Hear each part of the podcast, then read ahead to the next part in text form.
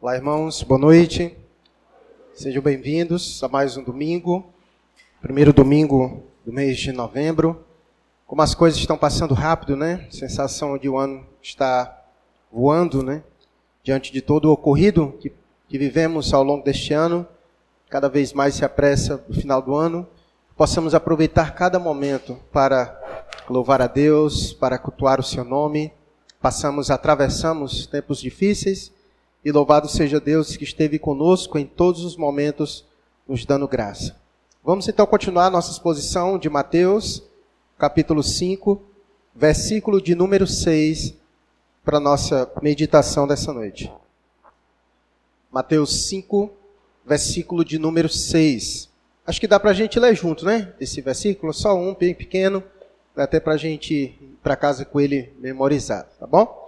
Então vamos ler todos juntos no 3, 3. Bem-aventurado os que têm fome e sede de justiça, porque serão fartos. Vamos orar. Pai querido, em tua presença mais uma vez nos encontramos, porque reconhecemos nossa necessidade do Senhor. Reconhecemos nossa impotência sem o Senhor. Reconhecemos que o Senhor é a, é a fonte de toda felicidade, de toda bênção para cada um de nós. E por isso, ó Pai, nos achegamos ao Senhor, porque sabemos que a verdadeira alegria e felicidade está em Ti, não nas coisas, não nas bênçãos que o Senhor pode nos proporcionar, mas em Ti. A verdadeira fonte de toda a nossa alegria, de toda a nossa prosperidade. Pai, nos abençoe nesta noite, que possamos compreender tudo quanto o Senhor deseja nos falar nesta noite. Pai, ajude-nos a acolher tua palavra com mansidão. Abençoa Deus que nos assiste também pela internet. Abençoe os irmãos que não puderam vir hoje. Aqueles que estão viajando, aproveitar um pouco do feriado. Pai, cuida de cada um de nós, cada, cuida de cada um dos teus filhos. Nos conceda graça nesta noite, nos ajude a lidar com o cansaço, e não permita, ó Deus, com que haja enfado em nossa alma em ouvir a tua palavra. Desperta-nos, ó Deus, para as coisas do Senhor. Dai-nos fome e sede de justiça. É assim, ó Deus, que oramos ao Senhor. No nome de Cristo Jesus. Amém. Eu não sei se você percebeu, mas há uma impressão de que a justiça já não é mais admirada e nem buscada.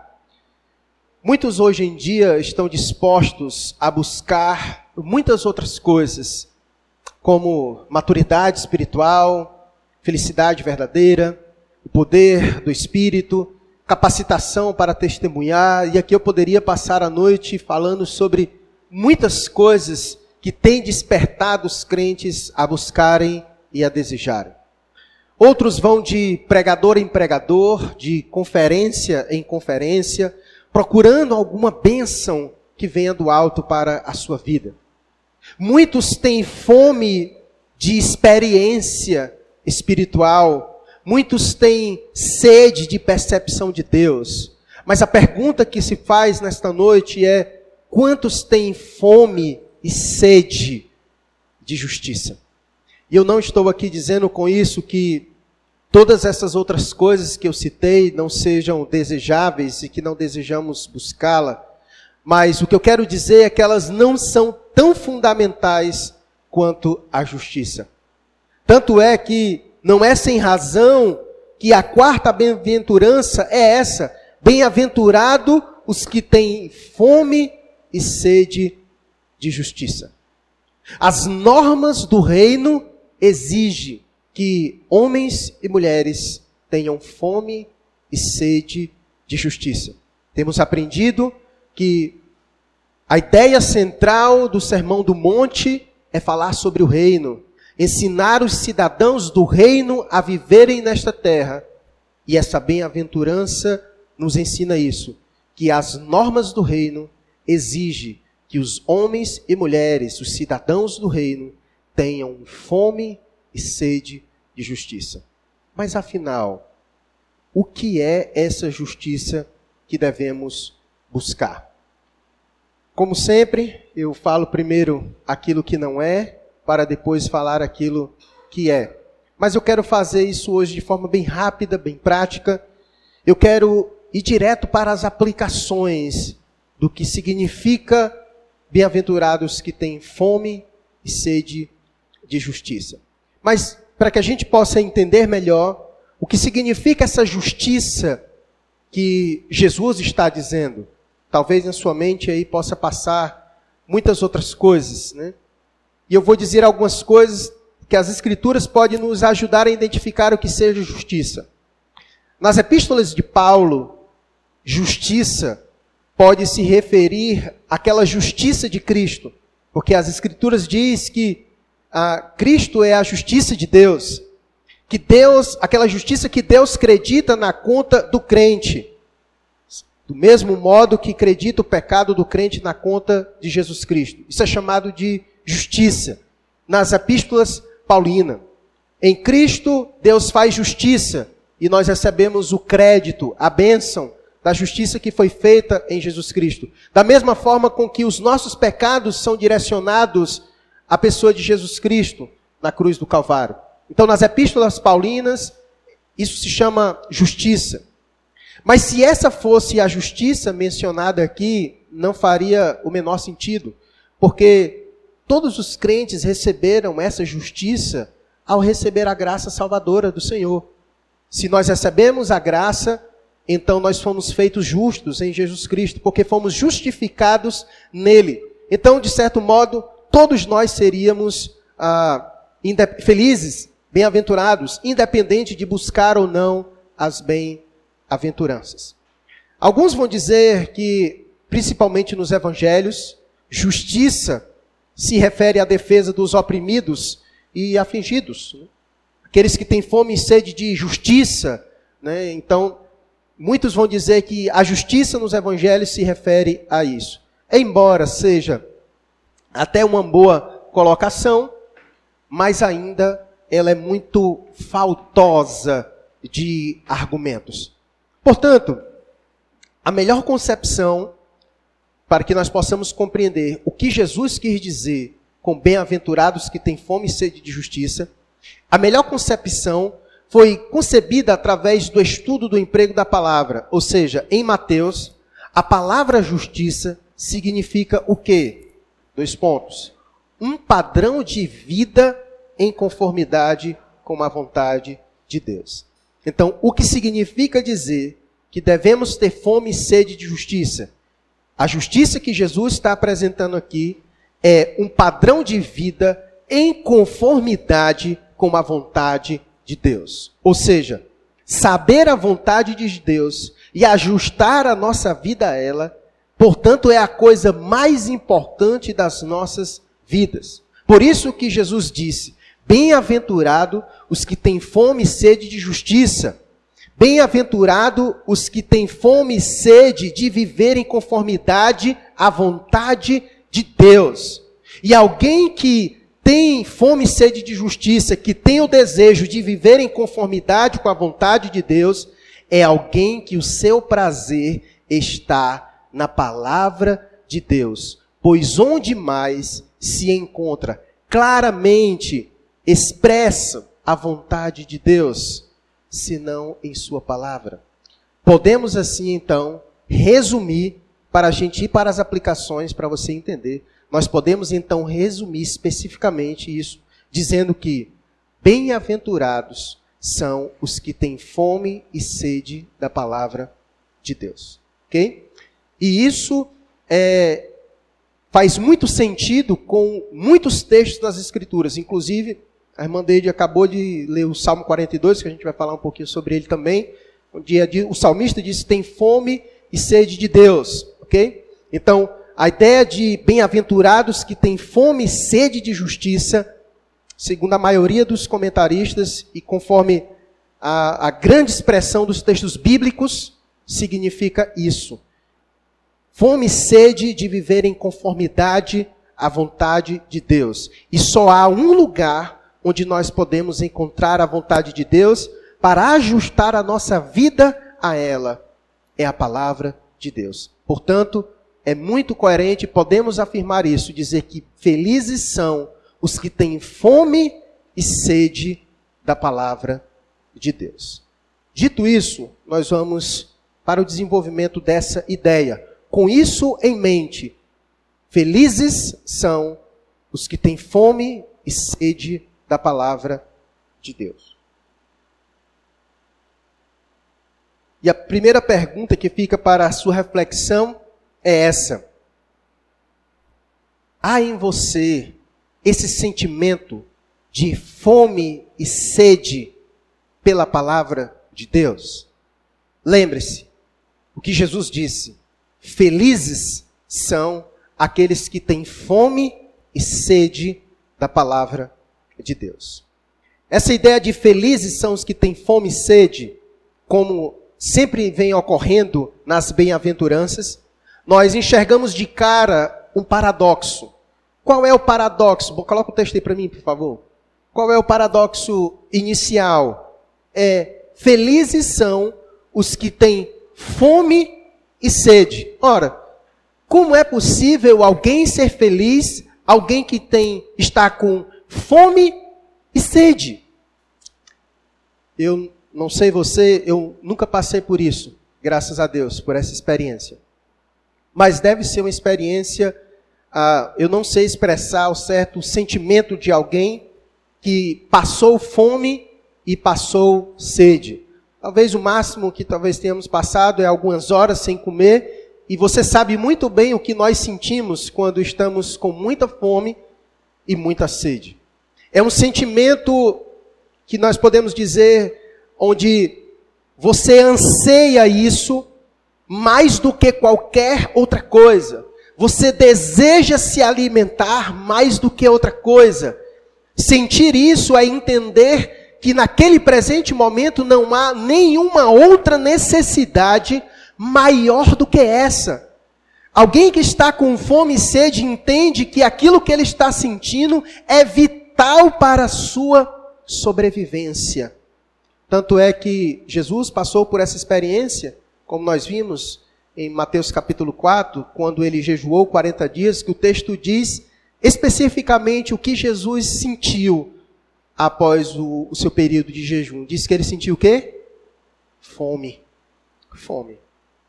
Então, alguém que, que está com fome e sede, nós podemos dizer que é alguém que anseia por isso, suprir a sua necessidade, mais do que qualquer outra coisa. Esse é o seu maior desejo, essa é a sua maior necessidade. Suprir a, a sua, o seu sentimento, o seu desejo, aquele momento de fome e sede. Portanto, é isso que Jesus está querendo dizer. Que felizes são esses que nutrem em si esse sentimento pela palavra de Deus. É alguém que anseia pela palavra de Deus de forma até desesperada. Imagine alguém que está com fome, ele está desesperado, ele precisa se alimentar, porque aquilo é vital para a sua vida, de extrema necessidade. Ele não consegue colocar outra coisa em primeiro lugar do que isso. Por isso o texto diz que felizes são aqueles que estão com esse sentimento em relação à palavra de Deus. É alguém que acorda todos os dias e que vive assim, com fome e sede da palavra de Deus, ansiando pela palavra de Deus, desejando a palavra de Deus, entendendo a necessidade da palavra de Deus, compreendendo que ela é vital para a sua vida mais do que qualquer outra coisa. Por isso que felizes são esses. E aqui eu queria que colocasse o texto de novo que foi lido do Salmo 42, a expressão de Davi ao sentir coisa semelhante, quando ele diz: Como suspira a coça pelas correntes das águas, assim por ti, ó Deus, suspira minha alma. Verso 2: A minha alma tem sede de Deus, do Deus vivo. Ele expressa a sua necessidade, ele faz uma comparação, assim como o um animal que deseja muito pela água, assim a minha alma tem sede de Deus, ela necessita de Deus, ela anseia de Deus. O que Jesus está querendo dizer aqui, meus irmãos, que felizes de fato são aqueles que têm fome e sede de Deus, porque na palavra de Deus nós encontramos Deus. É alguém que deseja isso mais do que qualquer outra coisa. É a fome espiritual. Assim como o nosso corpo, ele reage à fome física, o que Jesus está querendo dizer e o que Davi disse nesse salmo é que a nossa alma também, ela tem disposição para ter fome de Deus, ter sede de Deus. E aqui perceba o contraste que Jesus faz, mais uma vez, entre aquilo que ele diz que é bem-aventurados que têm esse tipo de fome, com o contraste do que o mundo diz que é feliz aqueles que têm fome e sede de alguma coisa. Perceba o contraste que ele faz da fome espiritual em vez de uma fome material. Digo isso porque muitas vezes há em nós um anseio, um desejo, uma necessidade, uma fome e uma sede, mas não pelas coisas espirituais, não por Deus, não pela palavra de Deus, mas por muita coisa nessa vida. É como se a nossa alma se nutrisse disso, e a gente vive em função dessas coisas. Essas coisas se tornaram necessidade vital em nós, move a nossa vida, de tal maneira que a gente não vive sem elas. A nossa vida é marcada por essa fome, esse desejo ardente de conseguir o que nós queremos, de almejar as coisas dessa vida.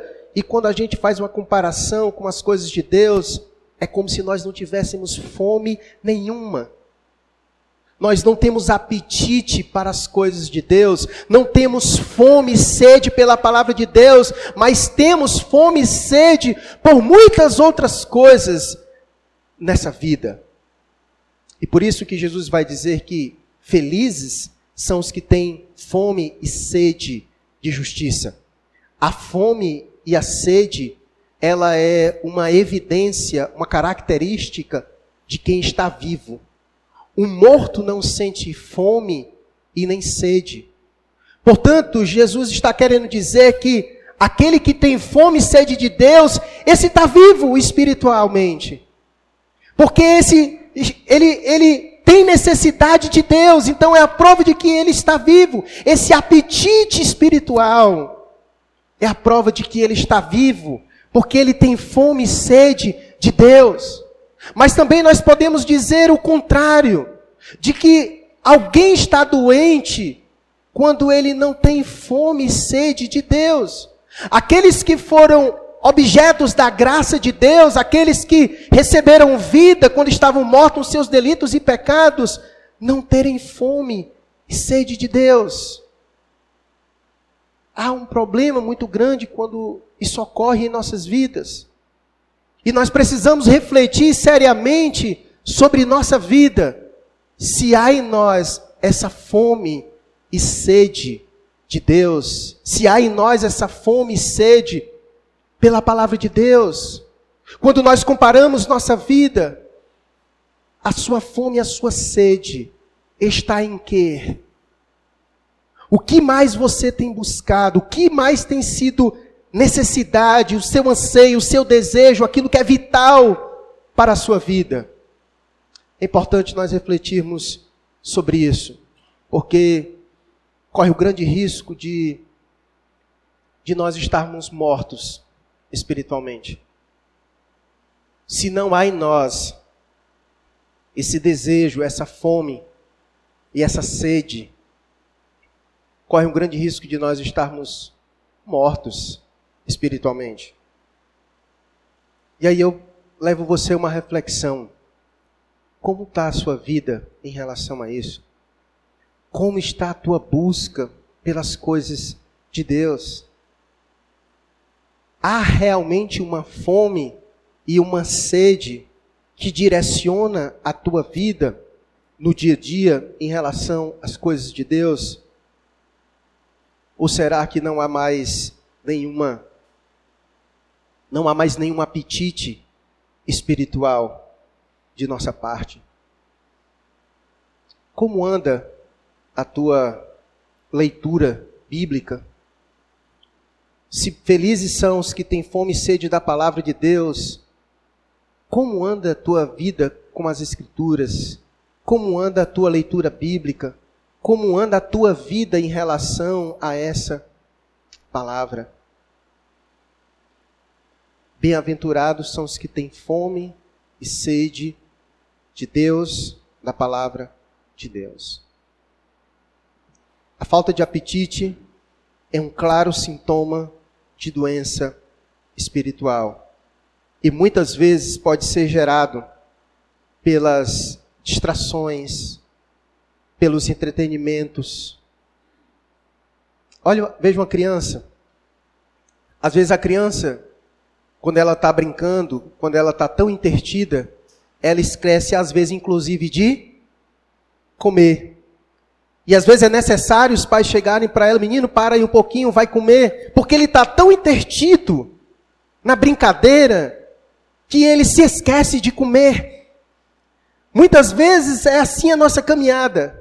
Nós estamos tão intertidos, tão entretidos com as coisas, os entretenimentos da vida, com as distrações, que parecemos como crianças Parece que o apetite foi embora, nós estamos tão distraídos, brincando com a vida, com outras coisas, que já não sentimos mais fome.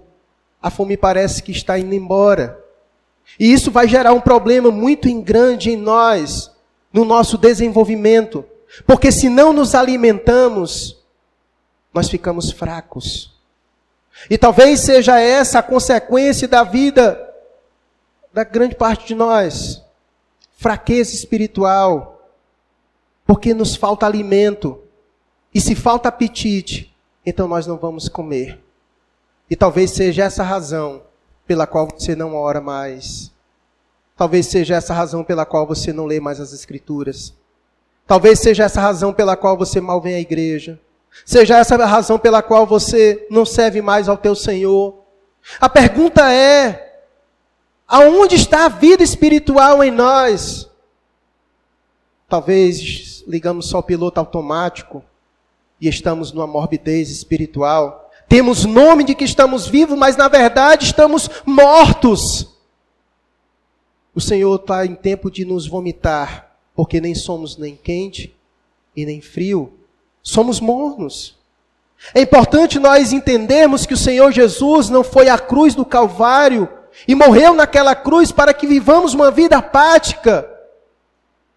Mas o Senhor tem nos chamado a viver uma vida com fome e sede de Deus, porque felizes são aqueles que têm fome e sede de Deus. E se você não está assim, então está longe de ser bem-aventurado, porque bem-aventurados são os que têm fome e sede de justiça quer ser feliz, você precisa despertar o seu apetite. Porque só é feliz quem tem fome e sede de Deus. E se você não está vivendo assim, então está longe da felicidade que Deus propõe. Porque bem-aventurados são esses que têm fome e sede de Deus. Nossa fome e nossa sede não deve ser pelas bênçãos de Deus Muitas vezes nós confundimos isso. A fome e sede que Jesus apresenta aqui é fome e sede pela palavra de Deus, que nos alimenta de Deus. A nossa fome e a nossa sede não é pelas bênçãos de Deus, mas é pelo Deus das bênçãos. Como disse Davi, assim como a coça anseia pelas águas, a minha alma anseia pelo Senhor. A nossa alma só encontra prazer, descanso, satisfação, deleite em Deus. E é por isso que talvez nós venhamos a procurar em todos os lugares essa satisfação e esse deleite, mas nunca vamos encontrar. Porque a, a nossa alma, ela foi projetada para encontrar deleite, satisfação em Deus. Por isso que o texto diz: Bem-aventurados são os que têm fome e sede de justiça, porque serão fartos. Vamos já falar sobre isso. Serão fartos. Ou seja, serão completos, serão satisfeitos. Nossa alma só encontrará satisfação em Deus. Por isso que felizes são os que têm fome e sede dele, porque serão fartos, plenamente fartos. É o oposto de fome e sede mas só seremos supridos, só seremos abundantemente satisfeitos, fartos, quando primeiro houver fome e sede nos nossos corações, em nossa alma. Enquanto nós não sentirmos fome, nós não correremos para Deus. Lembra da história do filho pródigo? Vocês lembram? Coloca aí o texto para mim, Lucas. Lucas 15. Lucas 15, verso 15 ao 18. É um texto conhecido. Olha o que o texto vai dizer para nós.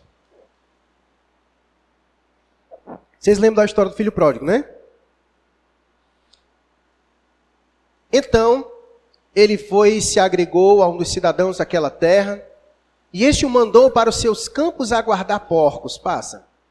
Ali desejava ele fartar-se das alfarrobas que os porcos comiam, mas ninguém lhe dava nada. Passa.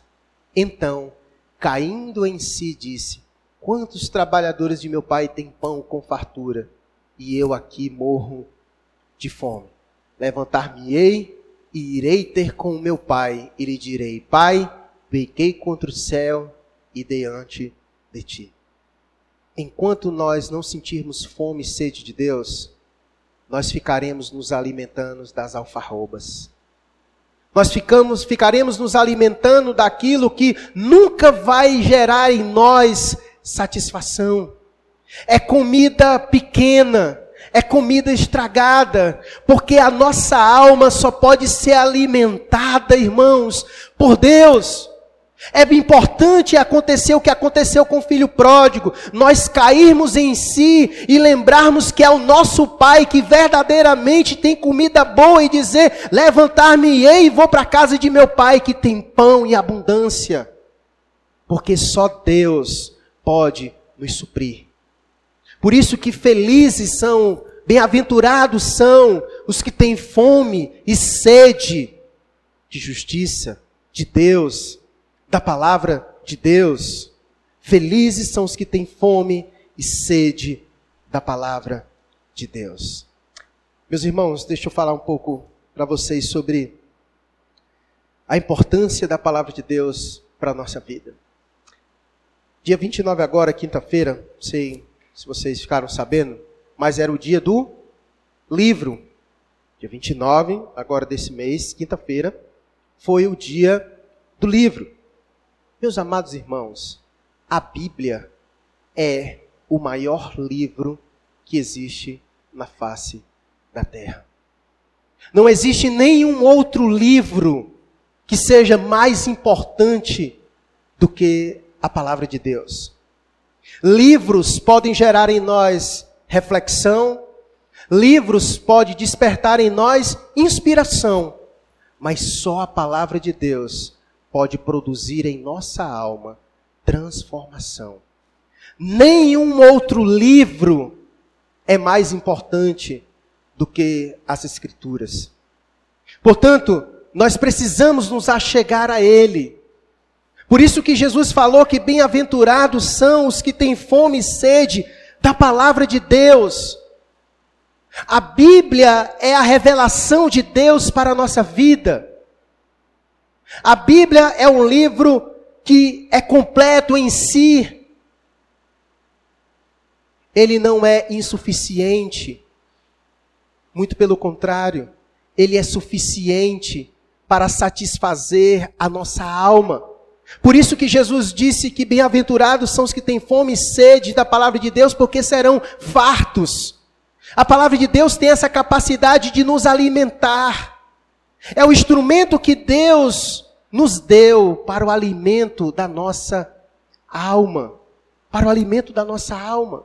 Portanto, nesse dia que foi comemorado o dia do livro, que de fato seja uma verdade em nossa vida que a Bíblia é o livro mais importante em nossa vida. Nós vivemos, nós estamos vivendo um período até bom. Muitas pessoas têm despertado para a leitura, e isso é maravilhoso. Mas a questão é, dentre todas as suas leituras, a Bíblia tem sido o principal livro da sua vida.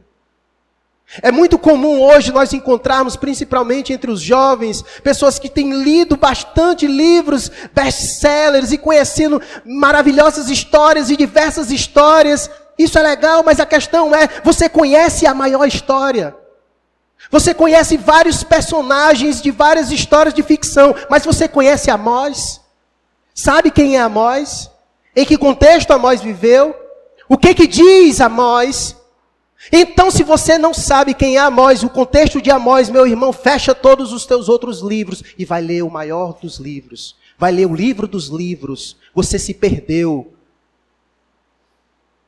Você se perdeu. Porque disseram para você que era para ler muitos livros e você esqueceu do maior de todos os livros. Como é maravilhoso a gente ler as obras de Tolkien, como é maravilhoso lermos as obras de C.S. Lewis, mas às vezes nós, nós esquecemos que esses homens, na verdade, as suas obras apontam para uma história maior do que a história deles. E a gente se perde na história deles, que é pequena, e esquecemos de ir para a história maior, da qual a história deles aponta. E nós perdemos todo o tempo, conhecemos toda a história de C.S. Lewis, mas não conhecemos a história que C.S. Lewis aponta. Nos perdemos na ficção e esquecemos de ir para o livro que altera a nossa realidade, que muda a nossa vida, que transforma o nosso ser.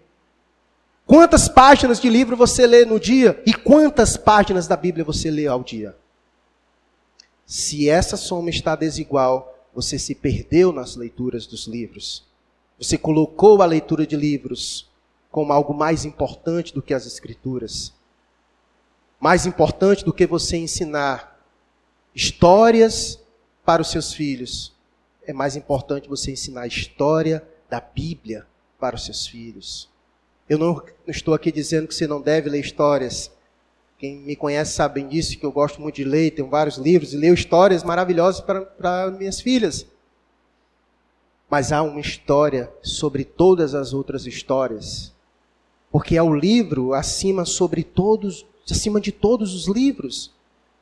É as escrituras. E nós precisamos nos apegar a ela. Bem-aventurados que têm fome e sede da palavra de Deus. A Bíblia não é um livro desatualizado, como o Ed René disse esses dias, que precisava atualizar as escrituras para poder justificar o homossexualismo e tantas as outras coisas que ele disse. Como disse Billy Graham, na verdade a Bíblia é mais atual do que o jornal que vai sair amanhã. Porque a Bíblia é um livro de um Deus que era ontem, que é hoje e que amanhã é eterno. A Bíblia diz que onde passar todas as coisas, mas só há uma coisa que não vai passar, é o que? A sua palavra. A sua palavra. Meus irmãos, o termômetro da nossa vida espiritual é condicionado à relação que nós temos com esse livro. Fica para sua reflexão, que tipo de relacionamento você tem com esse livro? Se você conhece todas as histórias, mas ainda falta alguma história a conhecer dessa palavra, você precisa se voltar para ela urgentemente e dar um tempo nas tuas leituras e descobrir quem é Amós. E descobrir quem é o contexto dele, qual foi o contexto dele. Qual é a mensagem do livro dele. Porque pouco me importa se você conhece toda a história do Hobbit, mas se você não conhece Amós para mim, então você não conhece a verdadeira história. Porque a história do Hobbit pode até gerar inspiração, pode gerar reflexão, mas só a história de Amós pode transformar a tua vida, porque é a palavra de Deus. É a palavra de Deus. é a palavra de Deus infalível, é a palavra de Deus inerrante, é a lâmpada para os nossos pés, luz para o nosso caminho, é a palavra de Deus. Bem-aventurados são, irmãos, aqueles que têm fome e sede de Deus. Ontem nós comemoramos um dia muito especial. Qual foi o dia que nós comemoramos ontem? O dia da reforma protestante. E um dos solas que marca a reforma protestante é o sola escritura. Perceba como é importante as escrituras. A reforma foi o que foi porque homens se voltaram para as escrituras. Ao voltar-se para as escrituras, as escrituras jogou luz para o caminho daqueles homens. Mudaram a história, mudaram suas vidas porque voltaram-se para as escrituras, e é para ela que nós devemos voltar. Por isso que Jesus disse que bem-aventurados são os que têm fome e sede dessa palavra. Nós não podemos nos perder, meus irmãos. Felizes mesmo são os que têm fome e sede da palavra de Deus. Mude a sua vida.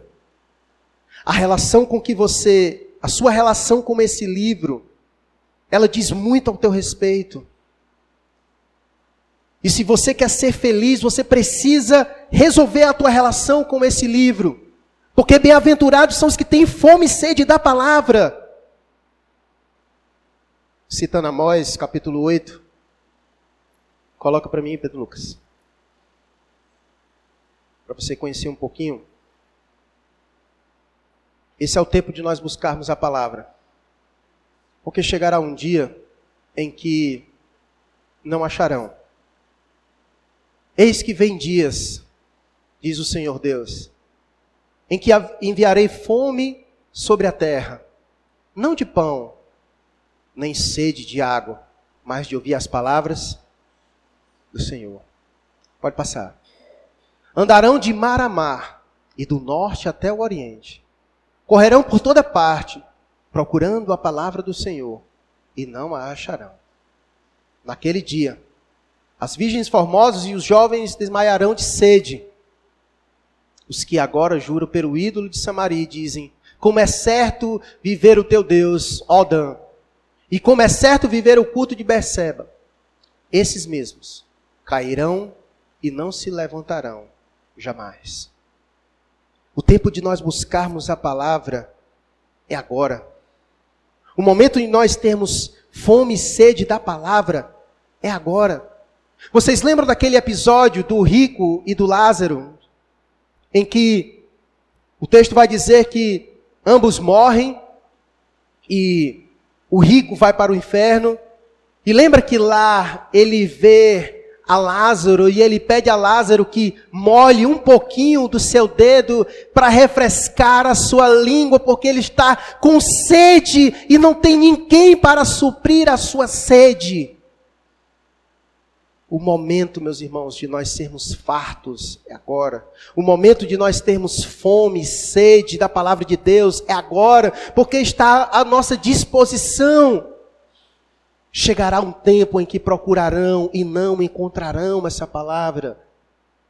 Portanto, que haja em nós esse desejo sincero, essa fome por Deus. Se isso já não é mais presente na tua vida, Ora a Deus diz: Senhor, trabalha no meu coração, eu não tenho mais fome e sede de Deus, eu já não mais sinto prazer em orar, eu já não sinto mais prazer em ler a tua palavra, eu já não sinto mais prazer em vir à tua casa. Meu irmão, pare imediatamente.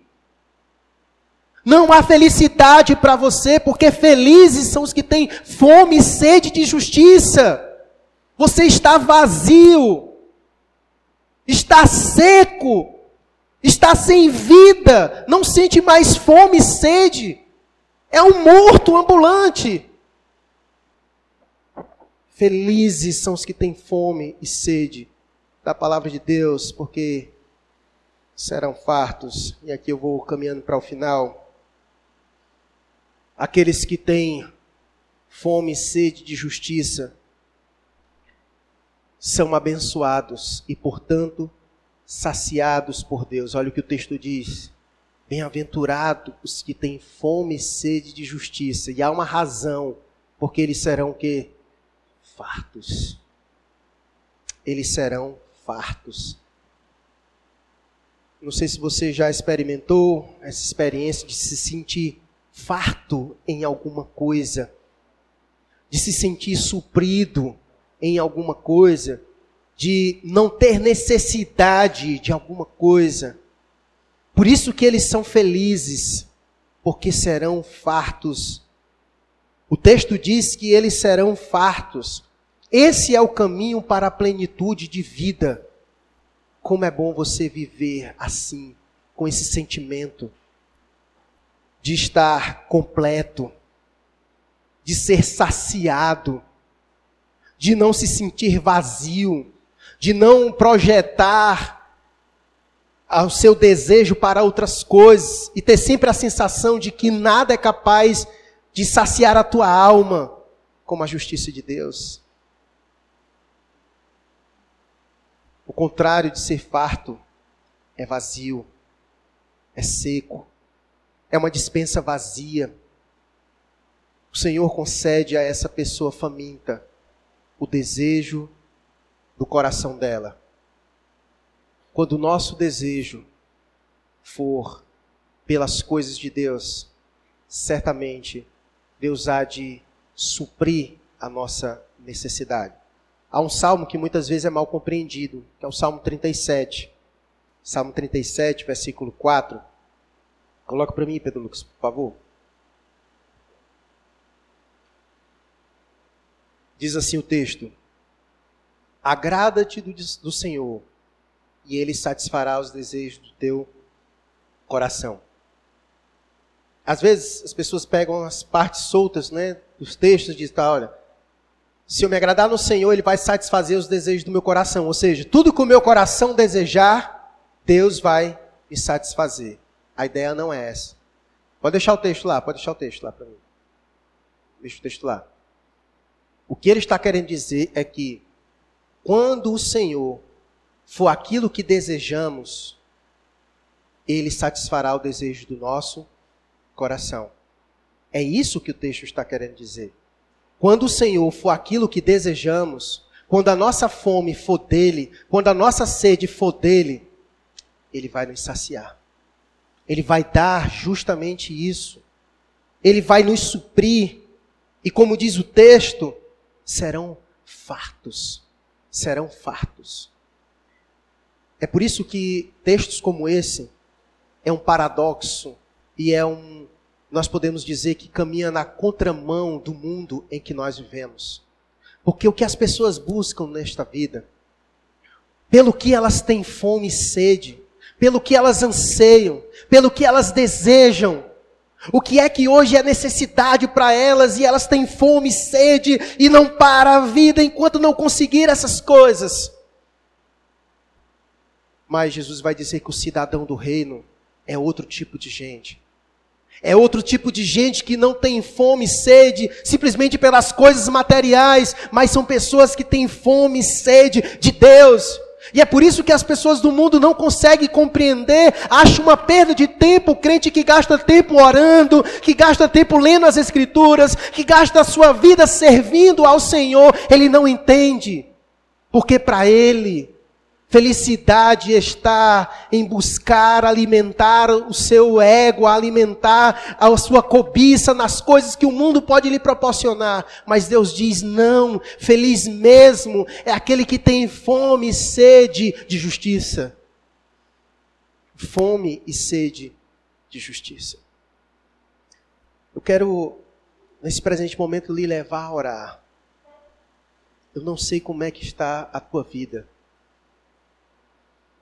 Mas de uma coisa eu sei, e eu posso lhe dizer: se não há mais fome e sede de Deus no teu coração, há um terreno árido aí. E você precisa pedir a Deus que faça sua alma ter fome e sede dele. Caso você vai ficar procurando em tudo e em todos os lugares isso e não vai encontrar. Porque só Deus pode satisfazer tua alma. Esse é o caminho da verdadeira felicidade. Os que têm fome e sede dele.